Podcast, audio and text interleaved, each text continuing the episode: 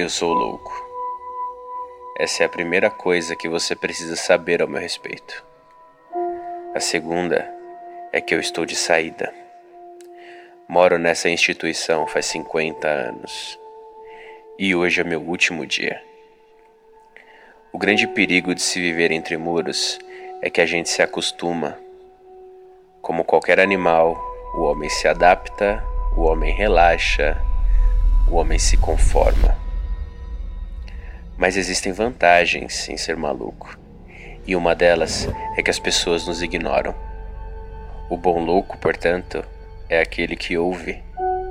O bom louco é o que observa. Na época em que eu fui internado, o sanatório ocupava uma quadra apenas, ao lado da escola de comunicação da UFRJ.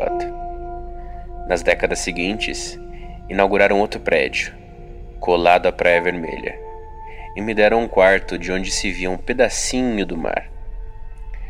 Quando a depressão apertava, era o que eu fazia. Contemplava as ondas, procurando nelas um enigma para solucionar. Mas não havia nenhum. O mundo apodreceu. Tornou-se estéril e deprimente. Perdeu sua magia e esgotou sua fé. Não há mais nada a conhecer, não há fronteiras a se conquistar foi quando eu os enxerguei, numa chuvosa madrugada de inverno. Uma sombra repulsiva que se movimentava torta sobre a areia, como se a água e não a terra fosse seu habitat. Depois aconteceu no outono. O monstro veio acompanhado de outros dois. As escamas brilhando à luz da lua, os olhos negros esbugalhados e o cheiro de peixe. Um deles me notou e, apavorado, eu surtei. Mas na cama do ambulatório eu compreendi.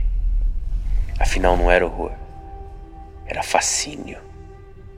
Os seres tão asquerosos me devolveram o sentido da vida, o gosto pelo mistério, a chama que me faltava. Obcecado, eu comecei a investigá-los. Eu descobri que essas criaturas chegaram à nossa costa fazia 500 anos junto com os primeiros colonizadores. Sua raça era muito antiga. Vivia nas profundezas, mas com o aumento da poluição passaram a caçar na superfície. Eles vagavam por toda a Bahia, procurando suas vítimas. Às vezes a, as recebiam voluntariamente, prometendo que um dia o maior deles despertaria e que nenhum homem de fé ou ciência poderia se opor à sua vontade. Um novo mundo de êxtase, de mistérios, de liberdade. Essa era a promessa. Por 50 anos eu esperei. Por 70 anos eu sobrevivi. E então a loucura dos remédios desvaneceu. Eu olhei pela janela. Eles estavam lá, todos eles os sons da noite tinham se apagado, os carros, as sirenes, os murmúrios. Só uma frase se escutava, e ela vinha do mar. Fanglui Munglenaf, Glolo Relia, Mungarnagil, Fotagen.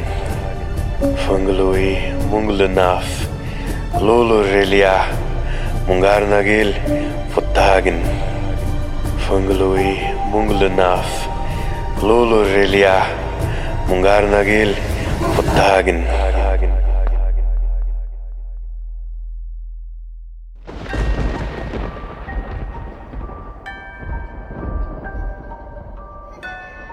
Olá, estranho. Este episódio é uma homenagem ao amigo e escritor Eduardo Spohr, que é o autor do conto O Horror que Vem do Mar. Não houve nenhuma adaptação o conto narrado é o original. Agradecemos imensamente o autor por autorizar essa singela homenagem. Muito obrigado, Eduardo. Que os grandes antigos conspirem sempre a seu favor.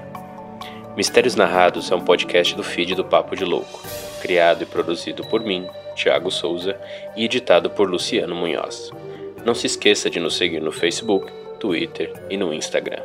Se gosta do Mistérios Narrados e quer enviar sugestões ou tem interesse em parcerias, entre em contato pelo e-mail contato@papodelouco.com. Até a próxima, estranho.